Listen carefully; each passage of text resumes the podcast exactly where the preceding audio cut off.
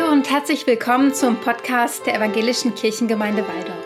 Sie hören heute eine Predigt mit Pfarrerin Henriette Freithof.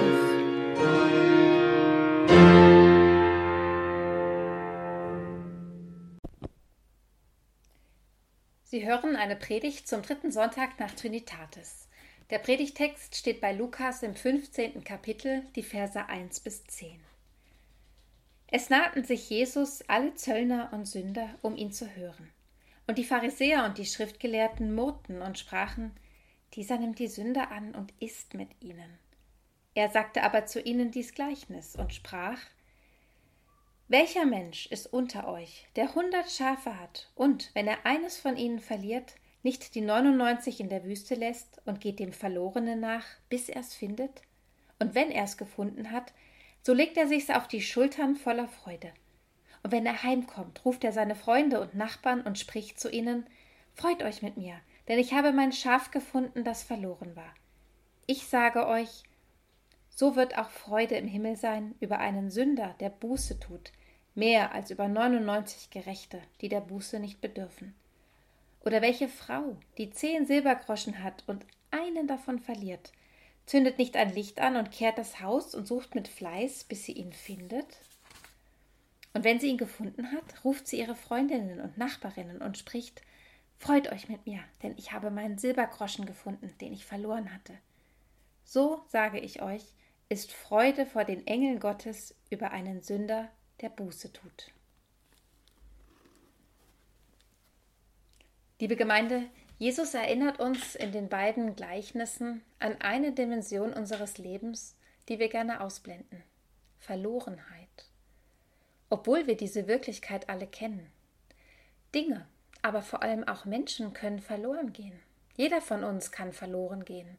Und das muss nicht immer etwas mit Versagen oder Schuld zu tun haben.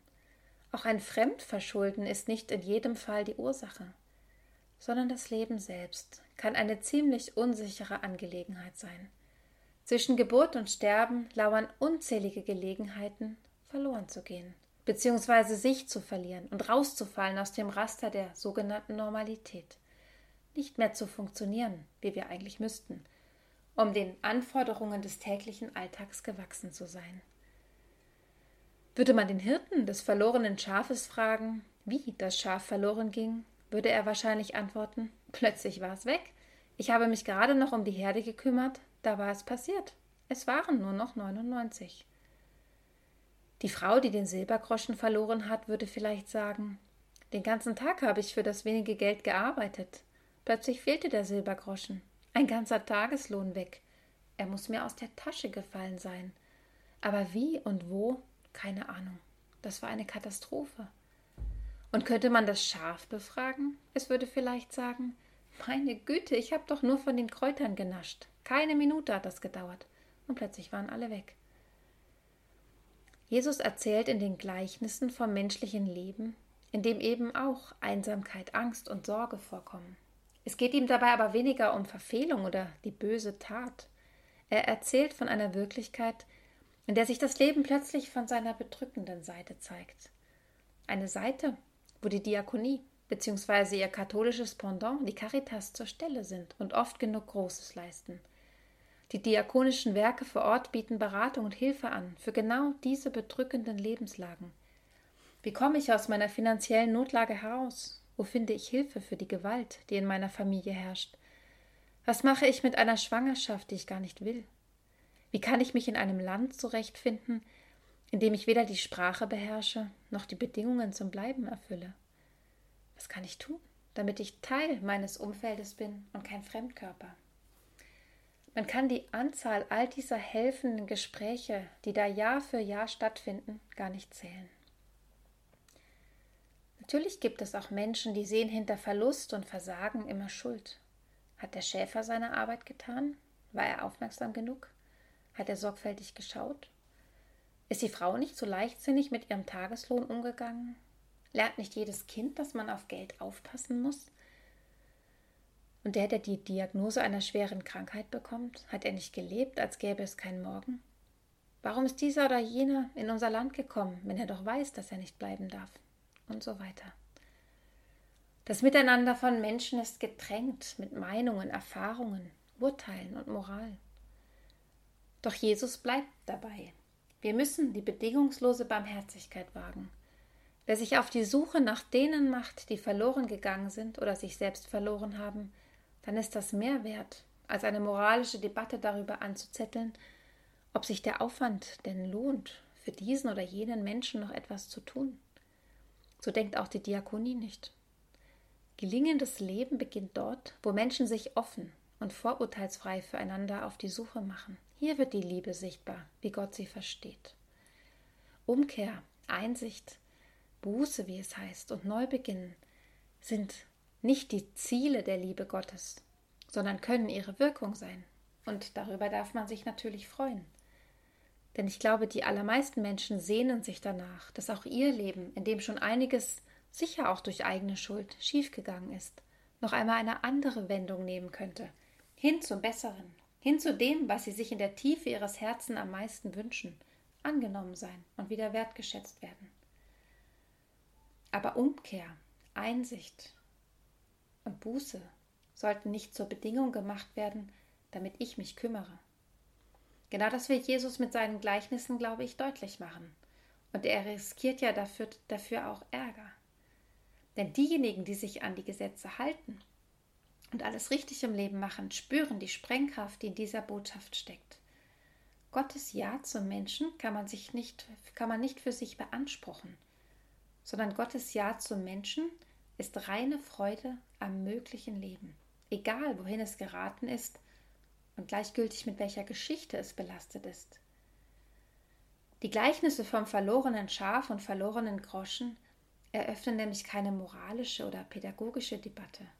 Es geht um die soziale Energie, die sich nicht darauf einlässt, erst einmal auszurechnen, was Hilfe denn kosten würde.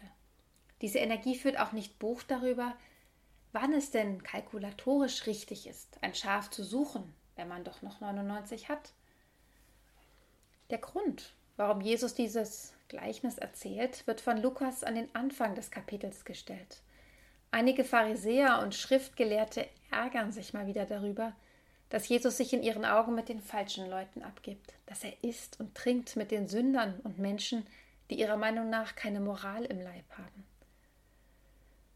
Jesus antwortet mit seinen Gleichnissen vom Verlorenen und packt die Murrenden bei ihrer eigenen Erfahrung. Wer von euch würde nicht? Und jedem, der Jesus damals zuhörte, war sofort klar, wie der Hirte und die Frau würde ich es doch auch machen. Wenn ich etwas verloren habe, dann kümmere ich mich und suche, bis ich es gefunden habe. Warum regt dann diese Alltags- und Jedermannsgeschichte manche Zuhörenden, gerade die Pharisäer, so auf? Weil Jesus es wagt, in dem verzweifelt suchenden Hirten und der außer sich geratenen Frau ganz unverhohlen Gott zu zeigen. Ihn, den allein Heiligen, den Unantastbaren, den Unnennbaren. Ihn vergleicht Jesus mit zwei Menschen, denen etwas fehlt und die fast verrückt werden vor Aufregung, bis sie gefunden haben, was sie suchen und sich dann vor Freude nicht mehr einkriegen. So menschlich, so alltäglich. Und so hoch emotional in aller Öffentlichkeit, so ungeschützt und naiv und theologisch völlig indiskutabel von Gott zu reden, das war einmalig zur Zeit Jesu. Dass Jesus von Gott redet, als sei er ein Mensch auf der rastlosen Suche nach Verlorenem und erleichterte Freude beim Finden. Und das ausgerechnet beim Suchen und Finden von Leuten, bei denen sonst niemand etwas sucht oder vermisst. Aber das macht es doch gerade so spannend und auch so greifbar. Denn während Gott bei uns im Denken wie im Sprechen, oft im Transzendenten verschwindet, sieht es bei Jesus ganz anders aus.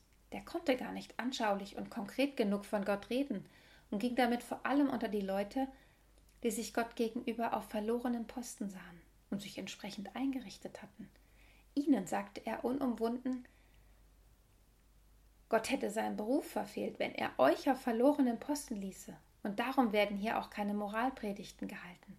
Das Schaf bekommt weder Prügel noch Schelte, sondern erleichterte Freude und Jubel beherrschen die Szene und es wird fröhlich gefeiert.